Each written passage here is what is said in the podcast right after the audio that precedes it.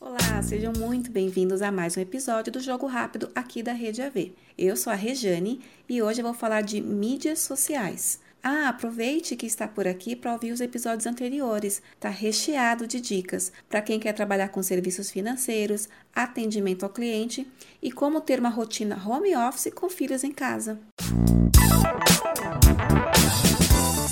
Presente nas redes sociais já não é mais um grande diferencial para as empresas. Atualmente, quem se destaca é porque enxergou o valor que essas ferramentas podem fazer e as utilizam como principal canal de comunicação com seu cliente final. Mas criar uma rede social só por criar, sem uma boa estratégia de comunicação, não vai te levar a lugar nenhum. Não existe uma receita pronta. Você sempre terá que revisitar os seus valores para saber transmitir suas ideias e ao de seus clientes, principalmente. Então, o gerenciamento das redes sociais envolve diversas etapas e é muito mais do que fazer simplesmente publicações. Essa análise servirá tanto para você quanto para o seu cliente. É assim que você deve pensar em oferecer o serviço de gerenciamento para as mídias sociais. Por isso, vou falar sobre algumas dicas que podem te ajudar a desenhar esse processo para o seu cliente. O primeiro passo é definir quais redes sociais faz sentido para o negócio do cliente. O Facebook, por exemplo, exige que o cliente esteja presente, dependendo do negócio, claro. Já o Instagram seria mais adequado ao e-commerce, porque traria mais resultados do que se fosse, por exemplo, para uma empresa corporativa, entende?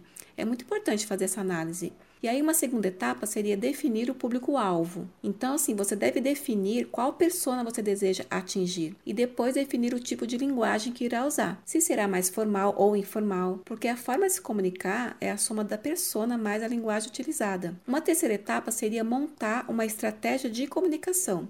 Isso, claro, vai depender do objetivo do cliente. Por exemplo, se ele deseja divulgar a marca, ou se é apenas um canal de comunicação com os clientes, se o foco da rede social dele é vender, enfim. O recomendado é que se tenha um objetivo como um carro-chefe para ter o foco, mas isso não impede de sempre rever o objetivo principal, caso o primeiro já tenha sido alcançado. A quarta etapa seria com que frequência devemos publicar nas redes sociais. No início é difícil, mas se você já definiu com seu cliente qual rede social trabalhar, o público e a estratégia, indicamos que você faça pelo menos um post por dia e com o tempo você vai evoluindo à medida que vai conhecendo o público e gerando leads, né? Quinta etapa seria qual o melhor horário para publicar. Tanto no Facebook e como no Instagram, é possível acompanhar essas métricas e o alcance das postagens. Assim conseguirá definir o melhor horário para você colocar esse post no ar. Essa etapa pode ser até um plus para você oferecer para o seu cliente. Analisar esses dados é fundamental porque vai traduzir o resultado do seu trabalho. E aí uma sexta e última etapa seria fazer um cronograma de publicações.